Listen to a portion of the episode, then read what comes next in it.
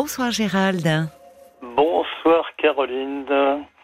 Et bienvenue sur l'antenne. Merci beaucoup. J'ai eu deux intervenants très sympathiques.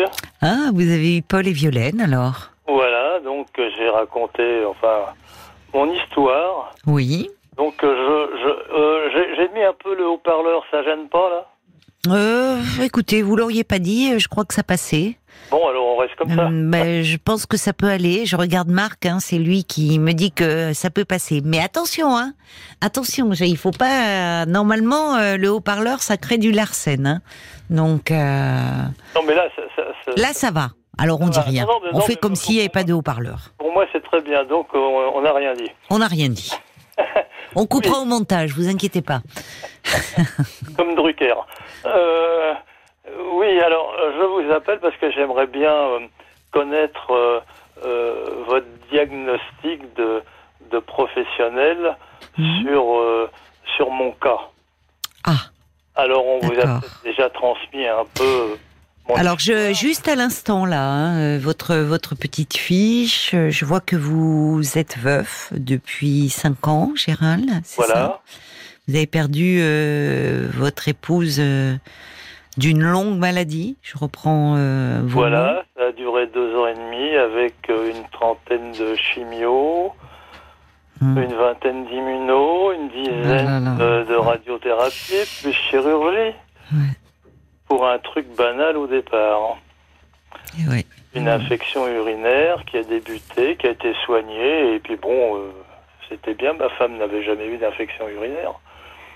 Et puis ça a remis le- les choses six mois après, puis là, bah, avec les examens plus poussés, on a découvert une tumeur Hmm. urothéliale qui c'est sur la vessie Hmm.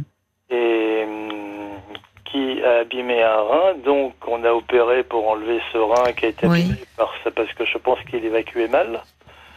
Oui. Et quand euh, le chirurgien a ouvert, il a vu une tumeur euh, gigantesque. Hmm. Qui bon bah là-dedans euh, ça touche tous les organes. hein. Et puis bon, il a voulu en enlever un maximum, donc tout ça, ça s'est bien passé. Et trois jours après, sous la douche, elle a les coutures qui fuyaient. Oh Elle a le là. côlon qui s'est nécrosé. Ouais, c'était terrible. euh, Ouais, ouais. elle a été opérée Ouais, et on me l'a rendue avec une ostomie, hein, pour pas dire. Oui, oui, oui. Vous voyez ce que je veux dire Une poche, ce qu'on appelle communément une poche. Oui, la pauvre. Donc, oui, c'est un euh, calvaire. C'est moi qui m'occupais de ça, hein, parce que bon, euh, marié depuis 52 ans. hein.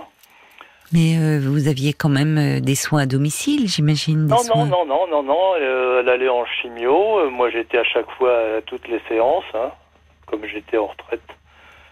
Et puis quand elle était Mais hospitalisée. c'était à la demande de, de, de, de votre femme? Elle préférait que ce soit vous qui vous occupiez d'elle? Ah oui, vous savez, à changer, c'est un jeu d'enfant. hein.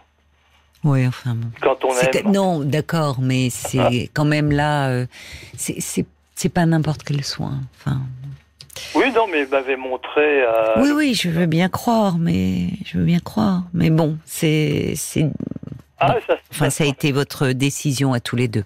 Bah, De toute façon, ma femme voulait pas, ne voulait pas le faire soi-même, parce qu'on peut le faire soi-même. Oui, oui. Bon, moi, je lui faisais parce que bon, c'est un acte d'amour. Hein. Donc, bon, vous avez eu euh, des, des moments euh, terribles et comment vous sentez-vous? Parce que vous, vous me parlez, vous avez commencé en, en me disant, vous parlez d'un diagnostic sur votre cas. Qu'est-ce que vous voulez dire? Oui, c'est parce que il me, bon, je n'ai pas l'intention de, de de connaître une autre femme. Bon, d'accord. J'ai pas envie parce que je crois que ça serait la trahir. Bon, je ne suis pas croyant. Hmm. C'est ma morale. C'était sa morale aussi. Hmm. Nous avions parlé souvent de choses comme ça, même quand on se fréquentait. On, quand on se fréquentait, vous savez, c'est encore l'époque. Hein. Mhm. J'ai connu ma femme en 65. Hein. Hmm. C'était l'époque où on se fréquentait, on se fiançait, euh, bac de fiançailles, on se mariait, et puis et puis il se passait rien. C'était, elle était toute neuve, hein, vous voyez ce que je veux dire. Et Euh, oui, je n'aime pas trop l'expression, mais bon. oui, bon, et Bon, enfin, c'est voilà, bon, voilà, c'était l'époque où. Mais mais on on approchait de 68, hein. Donc bon, il y a eu aussi une libération sexuelle, y compris pour les femmes. Mais bon, je comprends ce que vous voulez dire. C'est euh, c'était votre, ça a été votre premier, votre grand, l'amour. En tout cas, vous avez été le voilà son grand amour. un peu le, personnage. Euh, quand on est rentré dans l'appartement que l'on avait quand on s'est marié, je l'ai prise dans mes bras pour passer le seuil de la porte. Hmm. Oh, ça se fait encore. Hein. oui, c'est les traditions. vraiment, oui, oui, c'était une grande histoire. Vous êtes voilà, une vision. Donc, oui, euh, bon, nous avons eu deux enfants. Euh, on a des petits enfants. Bon, mais depuis que je l'ai perdu, bon bah c'est, c'est, on était un couple fusionnel. Je dirais même, on était un couple si à moi on était tout le temps en promenade main dans la main, euh, on faisait tout ensemble, les achats, euh, t'as besoin des chaussures, c'était euh, voilà, on s'occupait l'un et l'autre, c'était c'était magnifique et je, je, bon bah c'est dur à vivre, mais bon, mais non, pour moi, je, je, il m'est impossible de, de vouloir fréquenter une autre femme. Bah, je ne pourrais pas bah, dire on à peut que le respecter.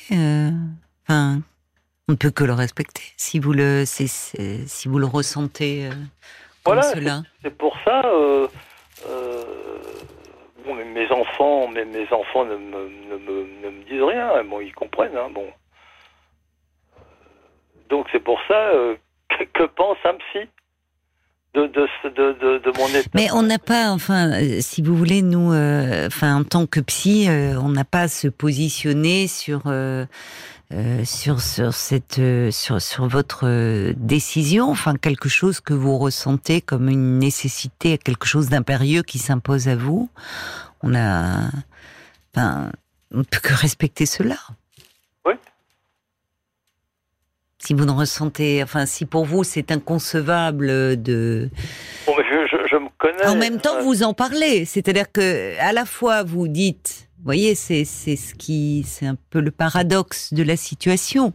C'est qu'au fond, vous m'appelez pour avoir mon avis de professionnel sur euh, le, fait de dire, euh, après avoir vécu une telle histoire d'amour, c'est inconcevable, je ne veux pas rencontrer une autre femme. Mais au fond, vous demandez l'avis comme si au fond, il y avait quelque chose en vous qui pouvait éventuellement euh, entrevoir une autre possibilité ou qui attendait presque que quelque chose puisse être dit à ce sujet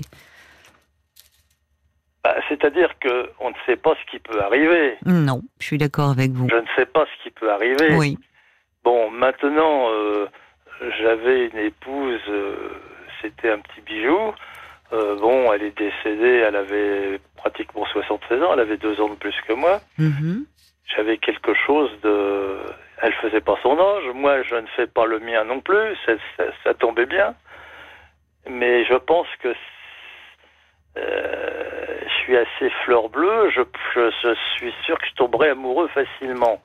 Mais je ne le veux pas par respect pour celle que j'ai aimée pendant 52 ans. Voilà. D'accord, oui, donc il y a quand même... C'est compliqué, c'est compliqué, parce que je pense que même connaître une amie, Hmm. Vous, vous, faites une connaissance d'une femme, vous, allez à des expos, des trucs comme ça. Je pense qu'arrivé à un moment, il y a le, euh, le, sexe doit rentrer en ligne de compte.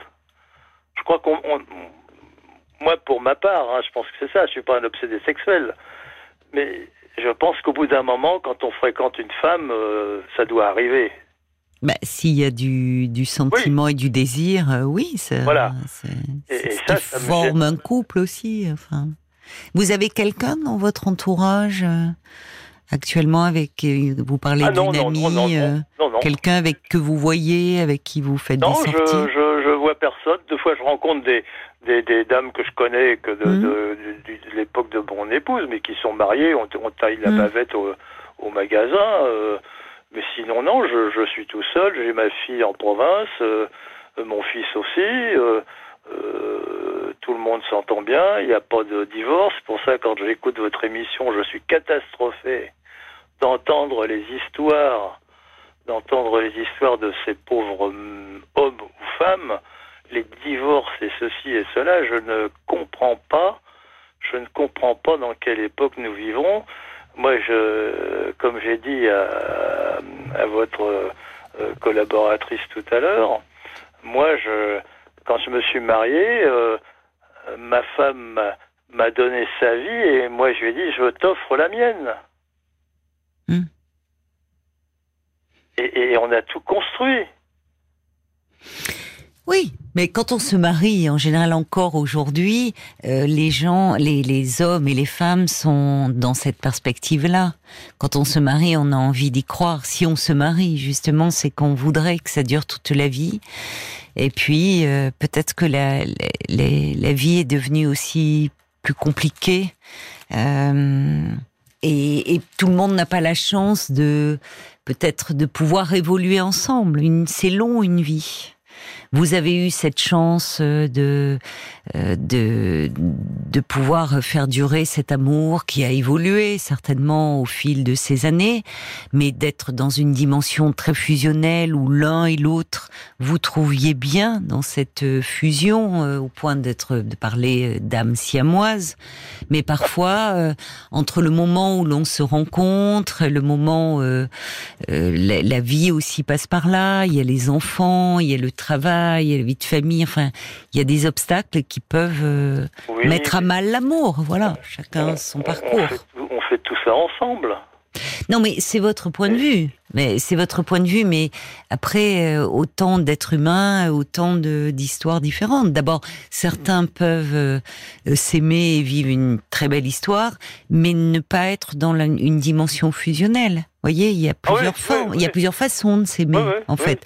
Bon, vous, c'était euh, votre registre dans lequel vous vous sentiez euh, extrêmement bien l'un et l'autre, ah bah donc nous, vous vous étiez bien trouvés. Et c'était les amoureux de Penet, hein. Hmm. C'était ça. Hein. Mais... Ben forcément, euh, évidemment, le, la perte est, est d'autant ah, plus, oui, est d'autant plus, c'est comme si vous étiez amputé d'une partie de vous-même. Là.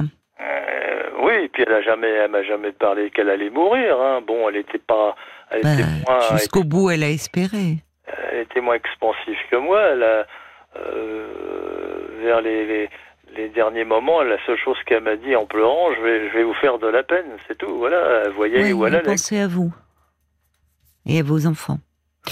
Mais quand vous dites euh, cette notion de, de, trahison, pour revenir euh, sur euh, que vous évoquez, c'est-à-dire parce que on sent quand même chez vous, vous dites aussi que vous êtes très fleur bleue, très vous, vous avez une notion de l'amour très vision, enfin, vous êtes un idéaliste. Il y a quelque chose de, de, de, de de très impliqué dans cette dimension-là. Et, vous m'avez dit, paradoxalement, il y a eu ce grand amour, cette femme avec qui vous avez vécu euh, euh, pendant 52 ans. Et en même temps, vous me dites, je suis quelqu'un de très fleur bleue et je, voudrais, je pense que je pourrais retomber amoureux. Donc, c'est-à-dire qu'il y a comme une brèche, quelque chose, vous savez au fond, c'est-à-dire que vous avez besoin de d'aimer et d'être aimé. Après, ah ce bah qui vous retient, semble-t-il, c'est comme si, euh, faisant cela, vous la trahissiez. Mais si ce n'est que vous êtes vous en vie et que votre épouse ne l'est plus. Oui, mais... Donc, euh, en fait, vous l'avez accompagnée jusqu'à son dernier souffle. Et il n'y a pas, c'est pas. Euh, euh, alors là aussi, peut-être que c'est dans votre vision romantique où on n'a qu'un seul grand amour dans sa vie. Mais comme vous dites, la vie euh, malheureusement réserve des surprises, bonnes et mauvaises. Vous n'aviez pas prévu. Euh, évidemment que votre histoire se termine de cette façon-là, ni l'un ni l'autre. Elle n'est plus là. Vous, vous êtes là et en vie. Oui, et enfin, en vie. Je, euh, je suis dans la fin de la dernière ligne droite. Hein. Oui, D'accord, mais vous évoquez quand même la perspective et votre tempérament, donc c'est quand même là. Hein. On, on, sait jamais, peut-être qu'un jour. On sait jamais. Peut-être que. Je pense pas que ce soit moi qui fasse le premier pas, hein. mais. Mais vous aimeriez bien qu'une femme le fasse. Je, pas spécialement. Quand je vais au repas des. Euh, des retraités, quand je vois toutes les femmes, il n'y en a pas une qui m'intéresse. Hein. Bon, mmh. je les trouve, je les trouve moches. Bon, euh, je suis pas encore trop mal pour mes 79 ans, mais mais non, non, non, non, mais non, mais franchement, ça me ça me gênerait. Vous voyez, j'ai le besoin d'aller euh, tous les 15 jours, 3 semaines mmh. sur sa tombe. Bon, elle est pas au ciel, hein, elle est en dessous, hein. Elle est dans la boîte en dessous, hein. Personne ne sait au fond. Oui, mais bon. Euh, c'est votre. Euh, on n'a pas la réponse à cette euh, question-là. ni vous ni moi. Ce qu'on est sûr, c'est qu'il y a une boîte et il y a quelqu'un dedans. Il y a, il y a une dépouille charnelle, mais après, après personne au fond ne sait. Et chacun a, ses espérances, ses croyances. Tout donc des fois, je me dis tiens, peut-être qu'elle sait que je suis assis sur la tombe. J'en sais rien. Bon. En tout cas, on voit qu'elle occupe une telle place que pour le moment, ça ne laisse pas la place à une autre. Bon, mais c'est 50 ans d'une vie. Hein. Oui, ça ferait 58 ans euh, Oui, ah oui, donc euh, bon. Mais vous savez que les choses auraient pu être bien faites. 15 jours après son enterrement, j'ai fait un infarctus. Bon, euh, les cardiologues m'ont dit que c'était fréquent. Après, mmh. Mmh. Ben oui, ça vous a déchiré le cœur. Hein. Et puis l'année d'après, je fais une embolie. Mmh. Et bon, ben, ça aurait été bien quand même que, que je dégage. C'était, c'était presque un, film, un roman. Mais oui, mais, mais vous êtes là. vous êtes là et avec quand même envie et avec des envies. Avec des désirs. Oh, je crois que je survis quand même. Mais comme vous dites, la vie euh, parfois euh, aussi euh, nous surprend. Vous savez, quand, quand vous voyez un beau coucher de soleil, bah, je le regarde, mais je me dis merde, elle pourrait être là à côté de moi, à voir toutes ces belles choses de la vie. Elle en a vu beaucoup de belles choses à vos côtés. Bah oui, mais vous savez, quand dans un coup, malheureusement, euh, là aussi, c'est, euh, on ne décide pas. Euh, enfin, certains peuvent le décider aussi, mais de, du moment de notre mort.